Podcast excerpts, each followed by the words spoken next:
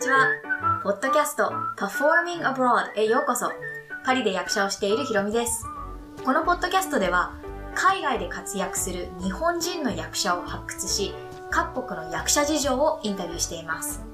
国も経歴も演技への思いも異なる海外役者のストーリーを聞いていただくことで、役者のキャリアの多様性、そして役者のキャリアは最終的に自分でデザインするものであるということが伝わるといいなと思っています。今回はオンラインでインタビューを行ったため、ここから少し音質が変わってしまうのですが、ご了承ください。今回の2回目のゲストは、東京で舞台役者として活躍された後、約10年前にご家族でパリに移住されたゆきこさんです。現在ではパリで映画のお仕事も CM のお仕事も実績があって、もうバリバリパリの役者さんとして活躍されています。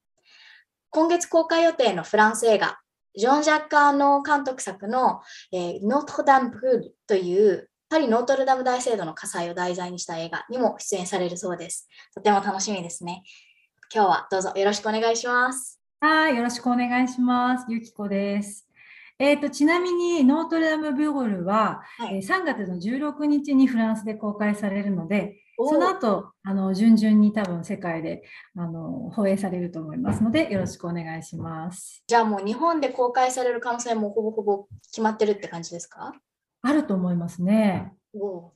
楽しみです。はい、ありがとうございます。中で言ってよければどういう役されてるんですか？はい、私の役はあのノートルダムがあの火災になった話、実話を元にした映画なんですけれども、その良かった頃のあのノートルダムツーリストがたくさん訪れる、そんなシーンの中のツーリストの役をやっております。あ、ツーリストじゃない、ごめんなさい、ガイド、ガイド、ガイドガイドの役をやってます。はい。えーありがとうございます。そしたらまず簡単にゆきこさんの自己紹介だったり、これまでの役者としての経歴、よければ教えてください。はい。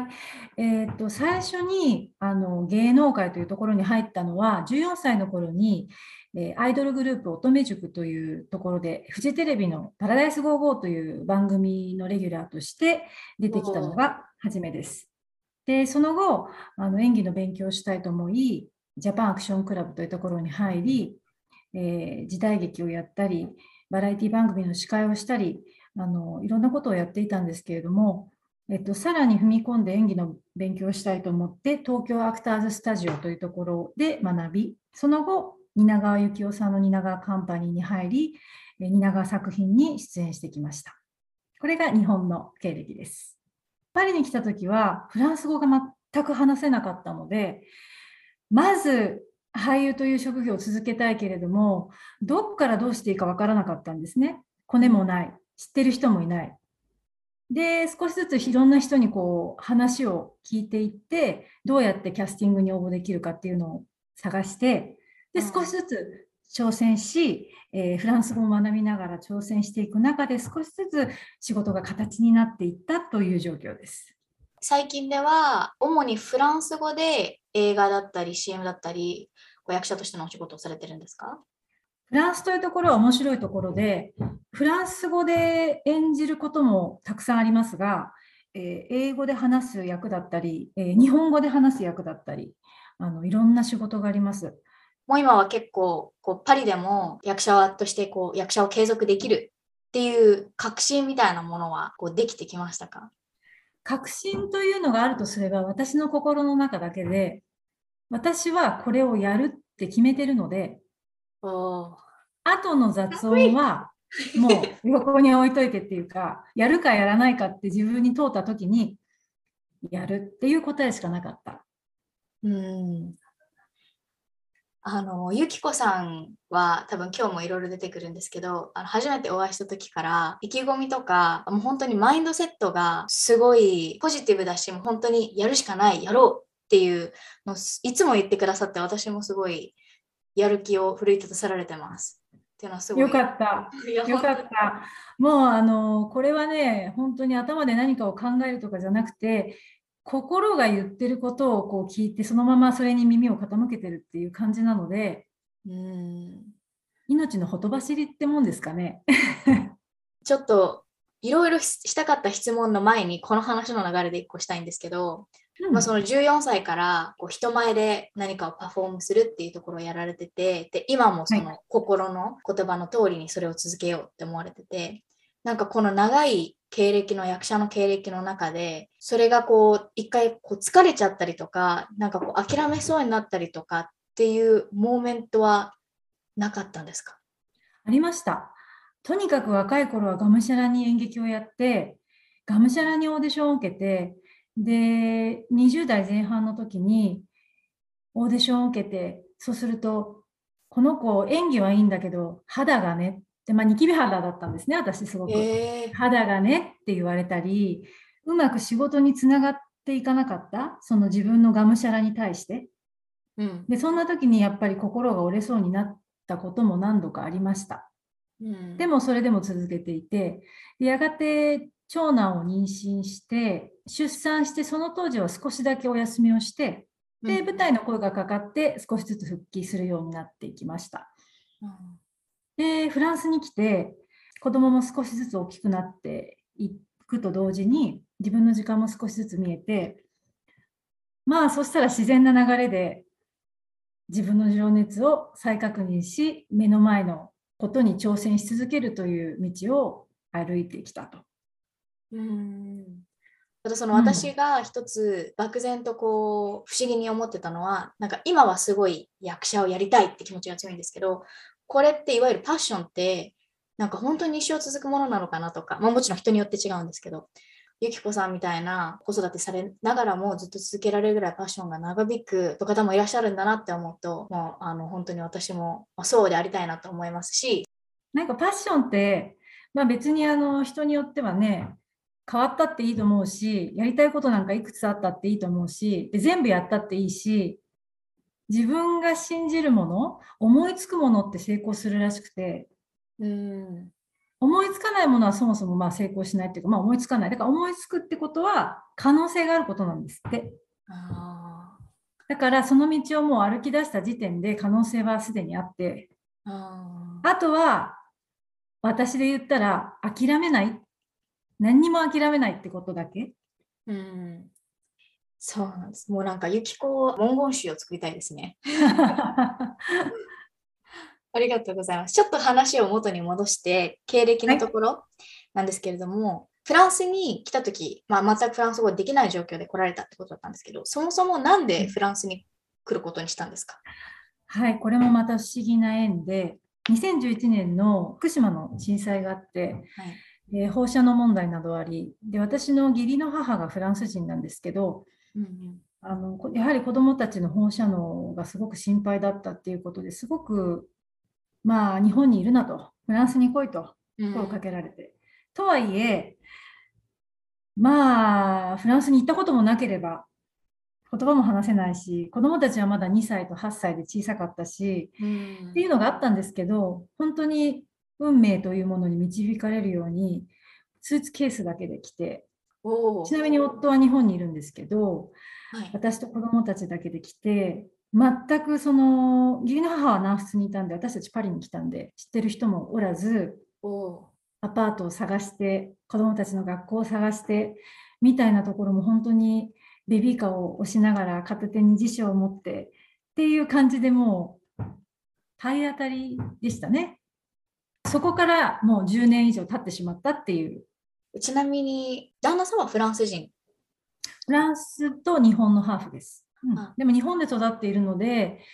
フランス語は話せないんですよね、夫は。ああ、そうなんですね。そうかそうか。だから今も日本にいらっしゃるんですね。そうです。わかりました。ありがとうございます。そしたら、まあ、この国に来てからいろいろ情報をこう聞き合ってて、オーディションを受け始めて、仕事も少しずつ取れるようになってってお話があったんですけれども、はい。もうゆきこさんは結構事務所とかにも登録されていて、しかも一つじゃなくて複数登録とかされていて、フランスに来てからどうやって事務所を探されて、はいどういう経緯で所属することに入ったかってことですね。フランスは広告モデルやコマーシャルモデルの事務所に関してはいくつ持ってもいいんですね。うん。で俳優、アジョンス・アーティスティックっていう俳優の事務所に関しては一つしか持てないっていうふうに私は聞いてるんですけど、ちょっとその辺がわからないです。なぜなら私は俳優の事務所には所属していないので、うんうん。で、まあ最初にあの広告モデルとかの事務所を探したのはアメリカ人のモデルの友達がいて、はい。で、彼女の事務所でアジア人を探してるよっていうのを聞いて、うん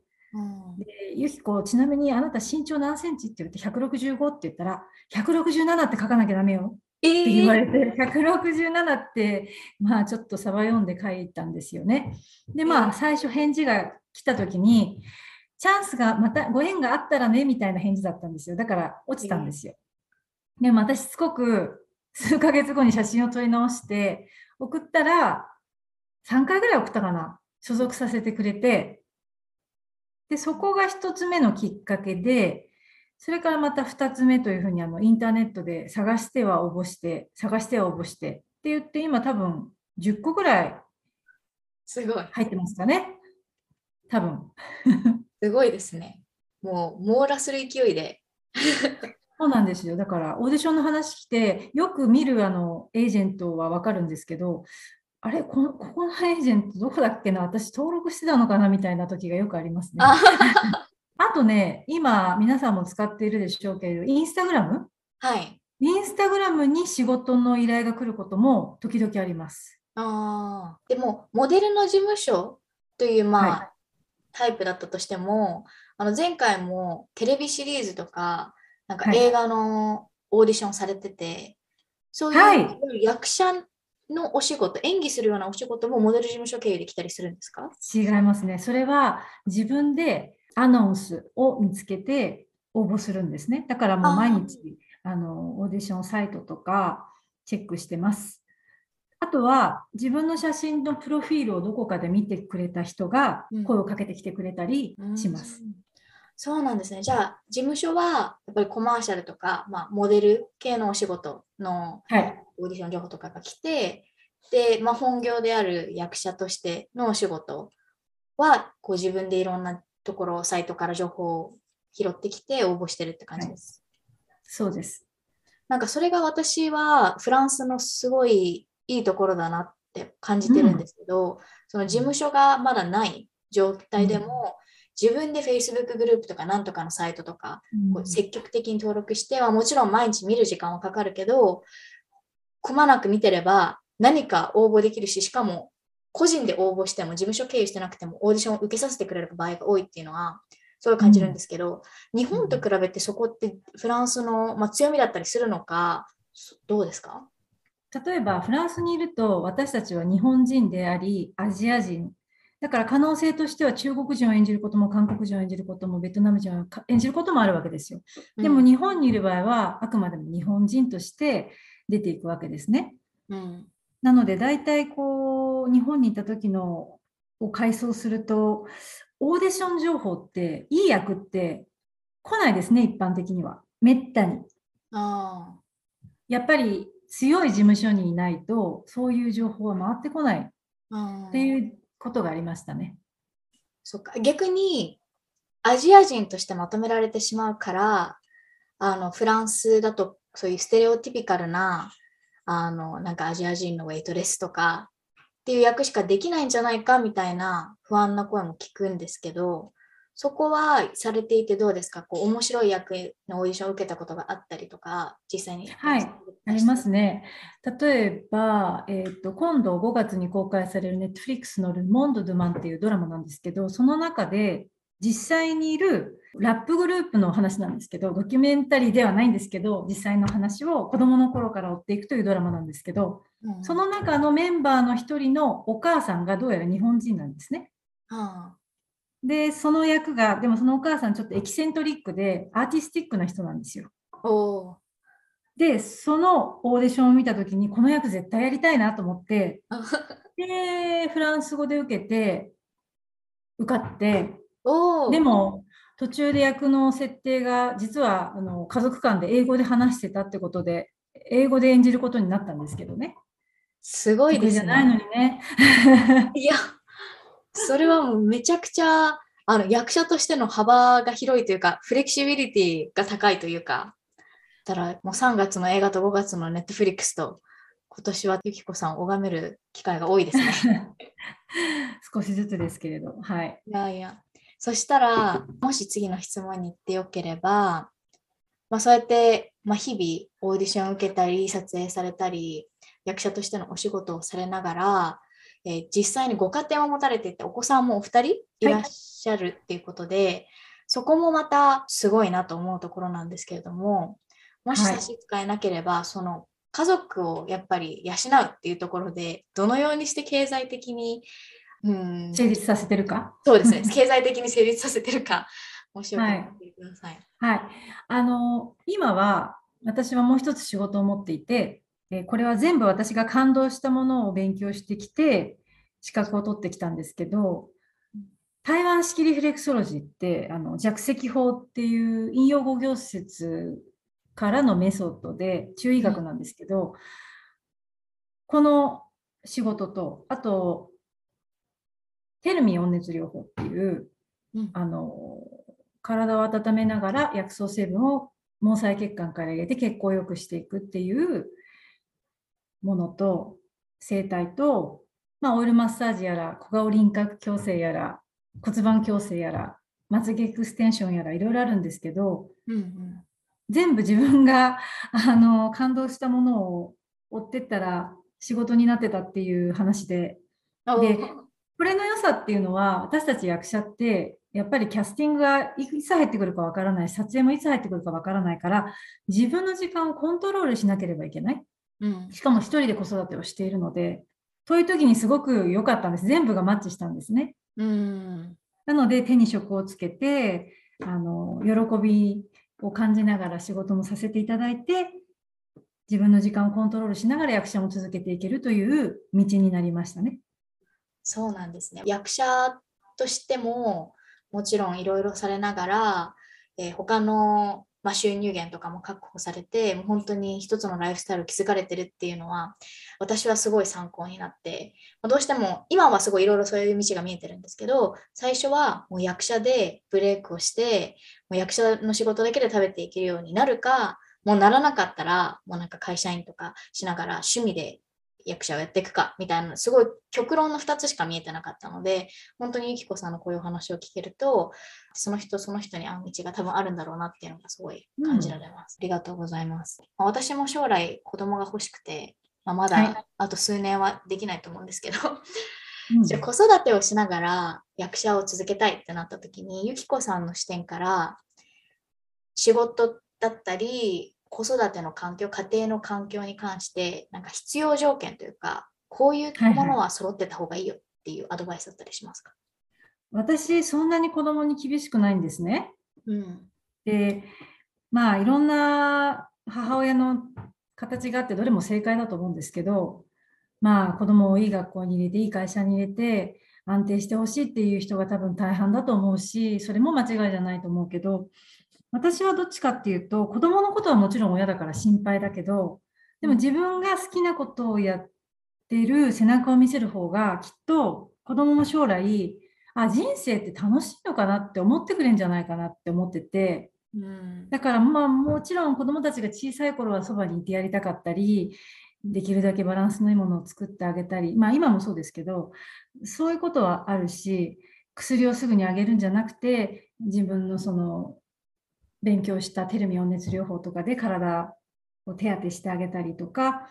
そういうスキンシップとかね、大事にしたり、あとはやっぱりこう舞台なんか入ると、寂しい思いをさせてしまったり、うん、あの具合悪いのに、ママ行かなきゃいけない、ごめんねって言って、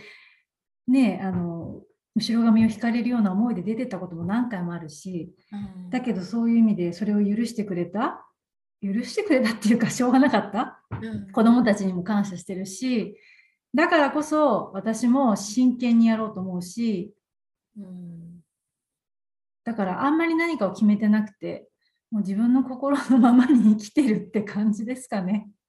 確かに自分が本当に人生を全うしてるというか本当にやりたいと思ったことを全力で、まあ、本気で続けててその背中を見せるっていうのは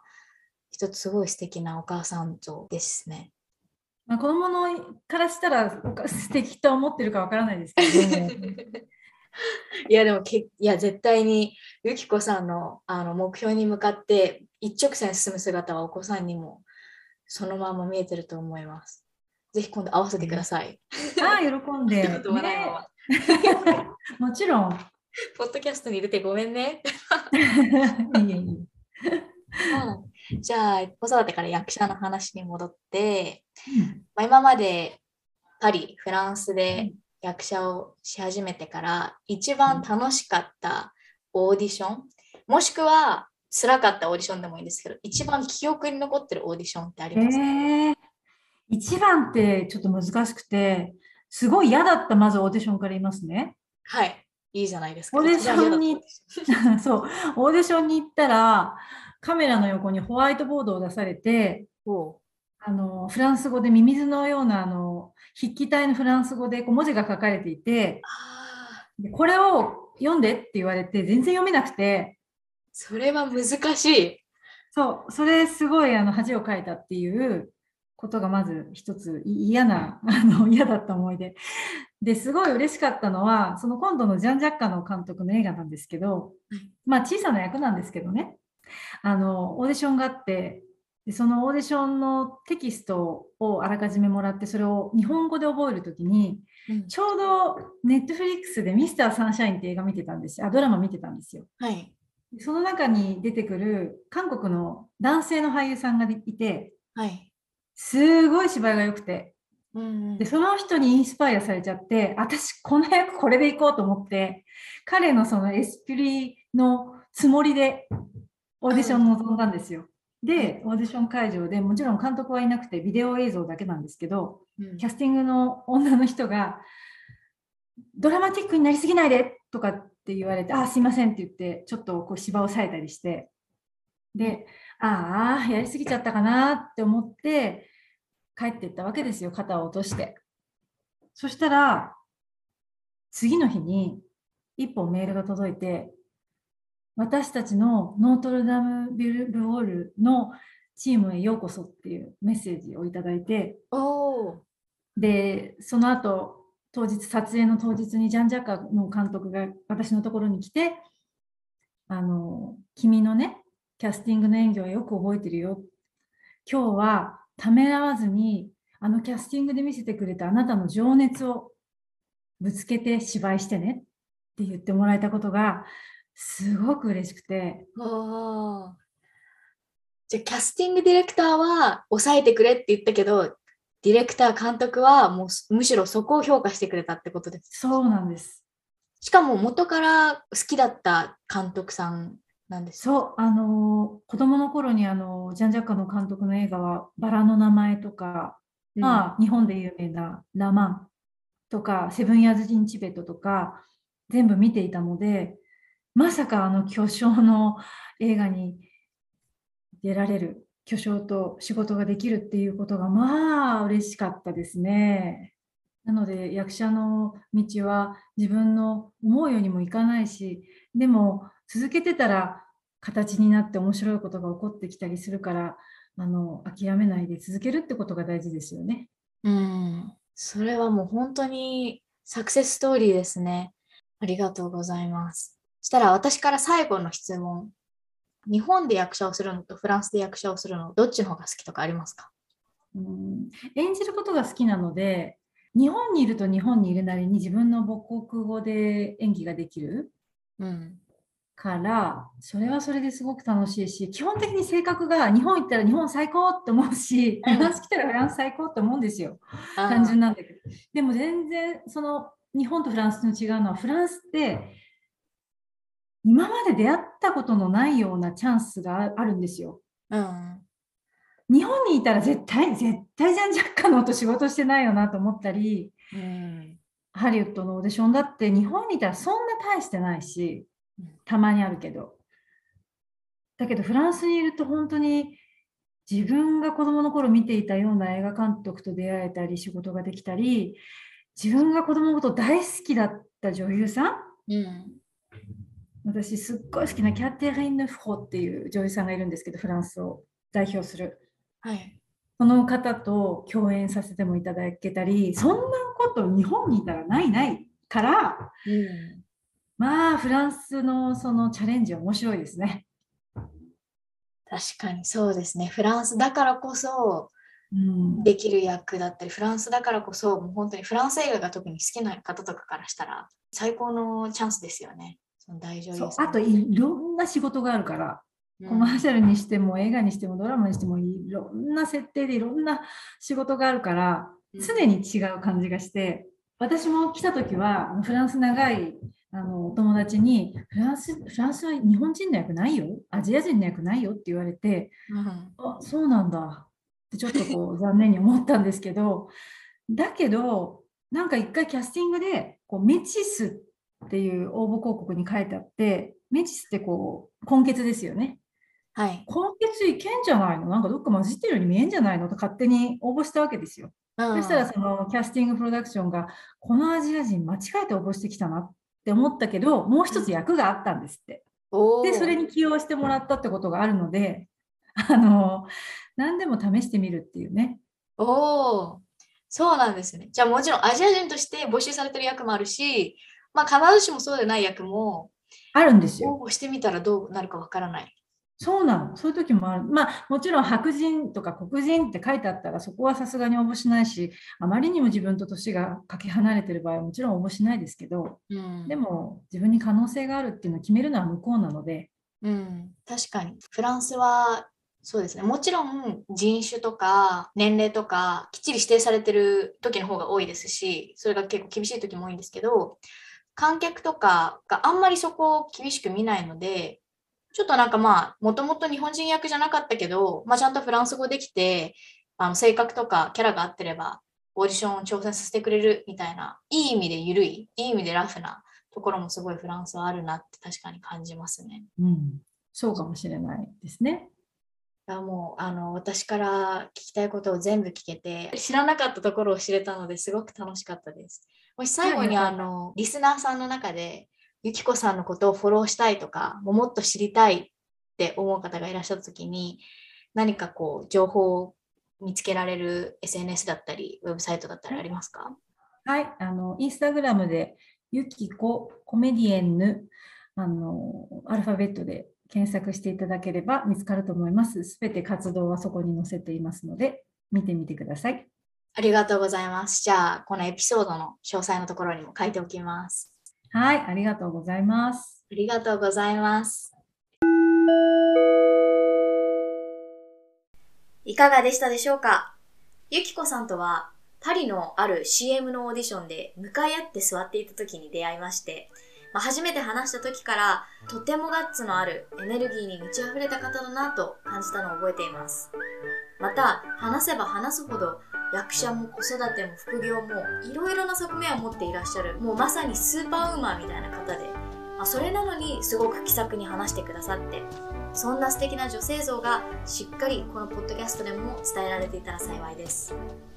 もし今日の内容が面白かったなと思ってくださったらポッドキャストのフォローをお願いします。そしてこのポッドキャストについてご質問ご意見この人の話も聞いてみたいというインタビューリクエストがありましたら私のインスタグラムアットひろみ K アンダーバーパリにダイレクトメッセージを送ってください。それではまた次回。今日も私たちは Performing Abroad